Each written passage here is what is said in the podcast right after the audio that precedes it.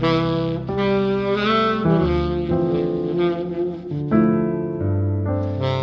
大家好，这里是 Melty Radio 软弱电台，我是 Neil。Hello，大家好，我是 Aden。好，那我们这一期讲赵本山赵老师啊，本山老师。其实本山老师最开始火也是在春晚这个大舞台啊啊，嗯，对我记得每年都是造梗机器啊。对，从就是赵本山的小品一直都是家喻户晓，每年都是赵本山，嗯、头一天晚上演完小品，然后第二天就出现一些流行词，嗯，基本上都是火遍大江南北。啊，我们给大家这个简单念几个啊啊，一一年的报告我是孤儿，一零年的要脸要钱我要老伴儿，嗯，零九年的这个可以有，这个真没有啊，有很多确实是当年的热词啊。对，啊好多节目都是家喻户晓，包括现在的《卖拐三部曲》，还有《白云黑土》。啊他们的这个角色也一直是，反正是我的一个春晚的一个印象。就每一次想到春晚，都会想到，哎，赵本山老师会出来吗？嗯，是我们看他最后一句金句啊，是在二零一一年啊。其实我们这本山老师告别春晚也是十几年了啊。其实我们还是很思念他的。其实对于我来讲啊，我我呃，Aden 其实是一个土生土长的南方人啊。对于北方的小品这么感兴趣，其实我还是挺希望听到你的一些看法的，你的因感受为。赵本山老师，嗯、基本上是我对于东北的第一印象。有时候，呃，在那个时段，呃在那个时间段，一想到东北，就第一个想到赵本山的口音，或者说有名的国际大都市铁岭。嗯，是，啊、其实本山老师那个退出江湖啊，宋丹丹居然侧面的回复了一下，为什么不爱上春晚了？嗯啊，可能第一可能压力比较大，是吧？每年还得想这些段子，可能也有点枯竭啊。嗯，啊，但是宋丹丹的原话是比较扎心的，是说小品舞台上煽情让人膈应。这对这其实也是，嗯，现在我不爱看春晚的一个原因吧。也不知道 Neil 你现在看春晚是否还每年还关注春晚这些节目什么的？不看，我都好多年没看春晚了。那的确是，有时候感觉现在的春晚越来越没有以前那种年味儿了吧？对，现在春晚在我们家那个过年的时候，就相当于一个 BGM 吧，啊，可能会非常小的一个声啊，大家该干嘛干嘛，啊该玩牌玩牌啊，该吃饭吃饭啊。嗯，对，因为可能就是，嗯，在我的观点中吧，以前赵本山就是小品带来的是一种纯粹的快乐，就是在看他这个小品过程中，你不要去思考，嗯，带来的什么教育意义，也没、也不要去思考任何一些外来的让你想要去体会的某一种精神，就只是快乐就完事儿了，嗯从头到尾就感觉到很快乐。对，嗯我们现在小品更多的要表现出来某一种社会精神在，或者是当下的一个时事啊。嗯，对，其实，嗯、对于过年嘛，其实，嗯、我们都已经劳累了一整年，更多的期望是，啊、什么都不要想，直接享受快乐就好了。不要，如果这个时候再强加给，呃，我们说一些情怀或者一些教育意义，会让人感觉到有一点疲惫在里面。嗯，其实那个陈佩斯还是朱时茂曾经就说过啊，呃，大家如果还喜欢看我们十几二十年前的小品的话啊，那这是一个时代的一个悲哀啊，哈、说明小品没有进步啊。对，然后说到陈，说到那个呃陈佩斯，嗯、也让我想起陈佩斯的一些著名的小品，就比如说《警察与小偷》。呃，吃面条，还有卖羊肉串儿的，啊，他也塑造了很多非常有意思的屏幕呃的形象啊、我所以我认为，对于我来说吧，嗯、我最喜欢的几个小品演员，就比如说赵本山，嗯呃陈佩斯，还有沈腾、马丽，也同样给我们带来了很多的快乐。啊、但是往往发现他没有在表现任何的一些情绪的时候，反而给你带来比较好玩的一些事情，是吧？啊，我记得就是沈腾发剑的时候是特别搞笑的，是吧？嗯，对。啊，但是你说发剑会引发大家更多的思考吗？他好像不会，是吧？不会，但其实，嗯、对于我来说，我所厌恶的就是不想在看春晚的时候被教育，或者说被呃强制学习某一些嗯、灌输某一种思想，然后最后再来一句“我们一起包饺子啊。啊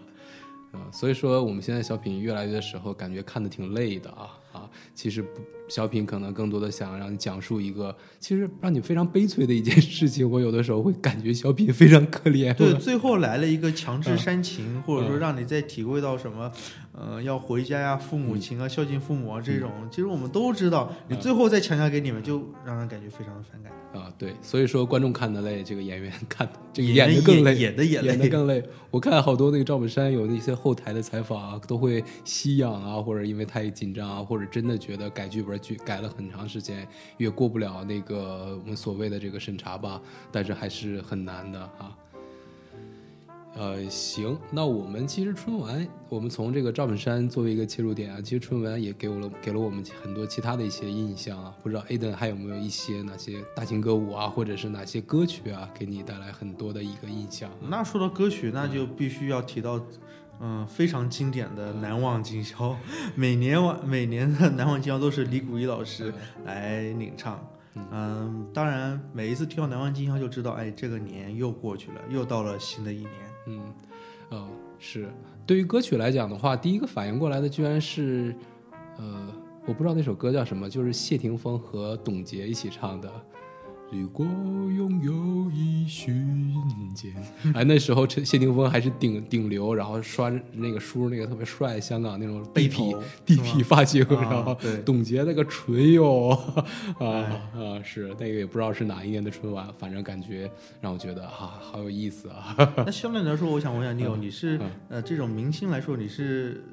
更加喜欢以前的那种港星啊、谢霆锋那种时代的，还是对现在的一些明星有一种 现在叫艺人啊，啊对，呃，叫练习生？啊，其实我可能也是因为在美国长大吧，就天然非常非常反感假唱这件事情啊。虽然大家现在已经在淡化假唱这件事情，或者假唱已经是为新成新常态了啊。我们这个春晚应该只有两三次是真唱吧。啊，我觉得他们买拿着麦克对口型的样子啊，然后我感觉到有点心酸啊，啊，也是这个音乐工业在逐逐渐走向没落的一个表现吧，啊，呃，就是所谓的这些唱自己的歌的人可能会走调啊，或者是会唱的音不准啊，可能他在录音棚的时候都是用那种 Auto Tune 的那种那种软件啊，把自己的音都放在那个正确的位置上，是吧？都是工业的产物啊。然后逐渐逐渐，现在变成了一个艺人的大联欢啊，有的时候真是往上堆艺人啊，都是各个公司感觉塞进去的人、啊。对各种流量的、流量高的明星啊、艺人啊，然后往上嗯、进行嗯那么的一站，还感觉呃非常的热闹。其实嗯这样的春晚并不是我想看到的，我更想看到还是像以前那种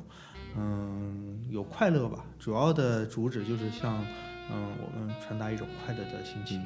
我记得，呃，对比美国的话，就是有一年奥斯卡的颁奖晚会是《冰雪奇缘》的那个主唱，他唱的跑调了啊、但是他依旧坚持的唱完了。他那天可能身体不好，或者是那个歌确实调性比较高，就 Let It Go 吧，Let It Go，Let It Go，就那个歌是吧？他有的有的音就走掉了，然后大家还是站起来给他鼓掌，因为他觉得这是一个至少是一个真实的演出，对，这其实就印证了一句话：真诚是永远的必杀技。是是，所以说把妹的时候也管用，是吧？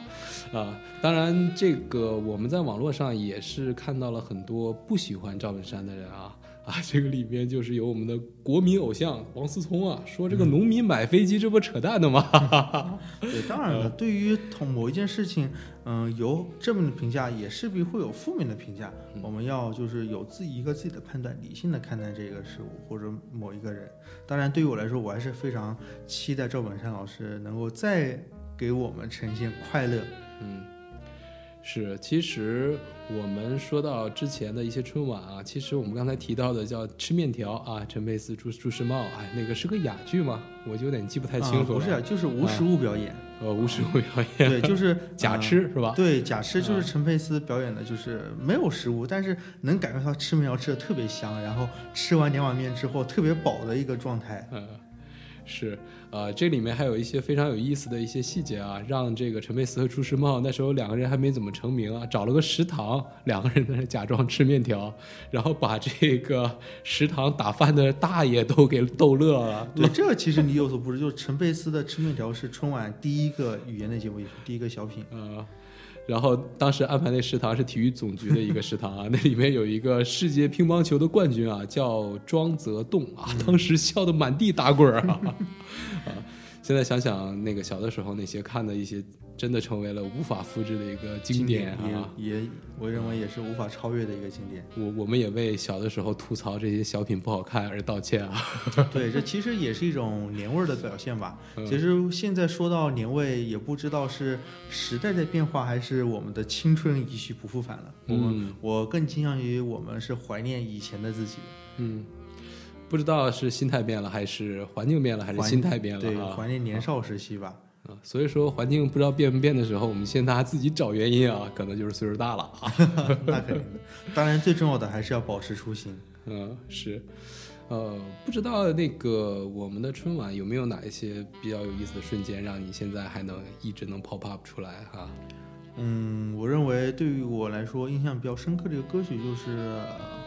呃，相约九八吧，九八年的时候王菲唱的那首歌，其实特别的经典。也正好在，呃，世纪之交的那一年，嗯。嗯，是王菲和那英那时候也是一个以香港的身份，一个是内地的身身份吧，对，两个人还是非常有意味深长的唱了一首歌，而且声音也非常互补啊，啊，嗯，一个非常灵动飘逸，另外一个有点低沉，有点沙哑，是吧？嗯，对，其实其实感觉那个年代的可能更加的真实一些，不像现在有呃华丽的设备或者更漂亮的舞美以及更酷炫的一些技术，呃，那个年代就感觉一切都很真实，就像在你眼前演的一样，哪怕你电视都是嗯看不清那种黑白电视，但是却感觉就是啊嗯非常的让人非常的身心愉悦。现在感觉更像是一幅绝美的，就是被人精心设计的一幅画。对，嗯，虽然是很赏心悦目，但是中间的距离感就增加了。嗯，其实这也说到了刚才那个真唱假唱嘛。其实所谓的真唱的话，你每一次唱歌是不一样的，你会有自己的这种气息声，是吧？或者是有不准的地方。其实有的时候，尤其像周杰伦的歌啊，演唱会有的时候会比这个 CD 啊要更有意思一点。其实就是他因为在在那个演唱会的时候会忘词啊，或者是会用一些不常用的转音啊。啊，会给你一些非常有代入感的那种 live house 的感觉，是吧？嗯，的确是。但是假唱的话，就像一个完美无瑕的一个东西，反倒让你觉得不是很美，是吧？对，这其实就是，就是你太完美了，就给人一种不真实感。嗯嗯，当然，就现在感觉你一种不真实感，就感觉到这过年和现在我们现实社会就有一种反差或者落差吧，就让人感觉不到。这其实也就是我理理解的年味。最近消就现在越来越消失的一个原因，当然，嗯，现代社会肯定比以前来说更加的快节奏，嗯，大家可能更加想要，呃，坐上去就看到一种非常精美、非常现成的一个节目啊，跟抖音似的，上来就是我爱看的。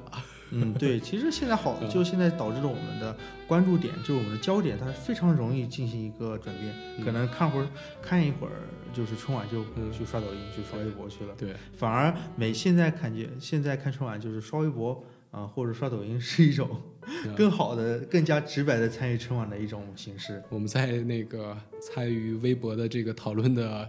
空闲时光去看一眼重演春晚，是吧？当然，我们在这边也其实非常站在我们春晚导演的这一边啊，是吧？包括组织这么大型的一个活动啊，毕竟春晚已经几十年了，而且在我们现在的一个社会框架下、政治体系下，我们让每一年都不重样。其实也是非常非常 非常难的。我想想那个四字成语啊，每天那个开场白，我就为了不重样这件事，我估计得想挺长时间。对对对，其实我更加就是我们更加呼吁吧。虽然我们现在关注量不是特别的多，我们更加呼吁一些春晚的导导演组啊，多倾听一些民众的声音，就了解我们观众想要看什么，我们期待看什么。我们其实要求并不是特别的苛刻或者难以实现。嗯嗯，要做到就是听一下我们的声音，就了解一下民间真实的意愿，才能做到，嗯，争取早日回到以前春晚那种荣光吧。嗯，是，而且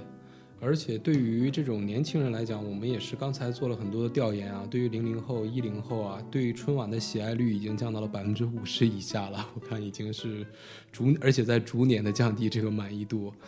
对，因为现在小孩可能他们更加不 care 春晚。因为像以前那个年代没有手机，嗯，没有其他一些电子设备，也没有电脑，大家获取信息的方式大部分是通过广播或者电视。嗯，有时候春晚看个电视变成一个非常隆重的一个嗯节目吧，非常有仪式感。嗯那么现在因为科技的设设科技水平的增加，电子设备增加，呃，也降低了看春晚这种仪式感。嗯嗯呃，这也是我们家庭娱乐中心的一个改变吧。原来是以电视为为中心大屏为中心的是吧？现在我们更多的即使有是即使有电视，也看 streaming 的节目，不会这个等个广告什么的，或者是现在更多的啊是以手机吧，啊每个人都捧着一个小荧幕，嗯然后忽略了，有时候会容易忽略家庭成员的一种交流。嗯，我们看那个八三年的春晚是第一次的直播的电视春晚嗯啊，确实也是正好是二三年啊，三十年过去了哈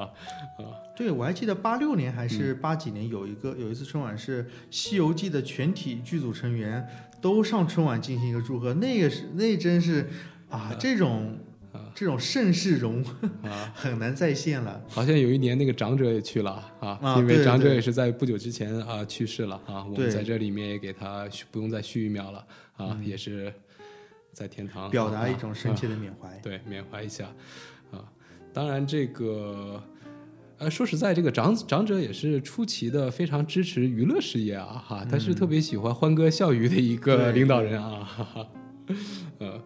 好，那我们其实这个春晚啊，也可以简单概括成这个出道即巅峰吧。我感觉真是一路走向了这个抄袭自己的一个末路吧。啊、不知道 Ada，你觉得可能如果你是春晚的导演的话，你觉得最大的创新点会是什么呀？啊、如果是我是今年春晚导演啊，啊我感觉最大创新就是把赵本山老师再请回来。我感觉有这一项就够了，就已经足够引起很大的一个讨论或者很大的一个创新了。嗯，是，就是来一个怀旧的啊。对，来一个怀旧的，然后就是嗯，整体的主题利益不是太那么让人想要去学习到什么。嗯啊，就是快乐就好了。每一个节目的宗旨就是快乐，嗯就是让观众体验到最纯粹的快乐。嗯但是那个春晚，可能你需要取悦每一个年龄段的快乐啊。这个每个年龄段快乐好像不太一样。这这个没有我跟我跟那个我奶其实就有一个非常大的一个冲突啊，就是我奶其实出奇的不爱看赵本山和什么宋丹丹啊、高秀敏，她的理由给的也是非常的出奇啊。她说我不听内容，我就觉得他们调门太高了，对 吵得慌。这肯定啊，众口难调啊，每个人都有一个自己的喜好。当然，更多的还是涵盖全方面多年龄层的一个嗯嗯嗯爱好吧。嗯是，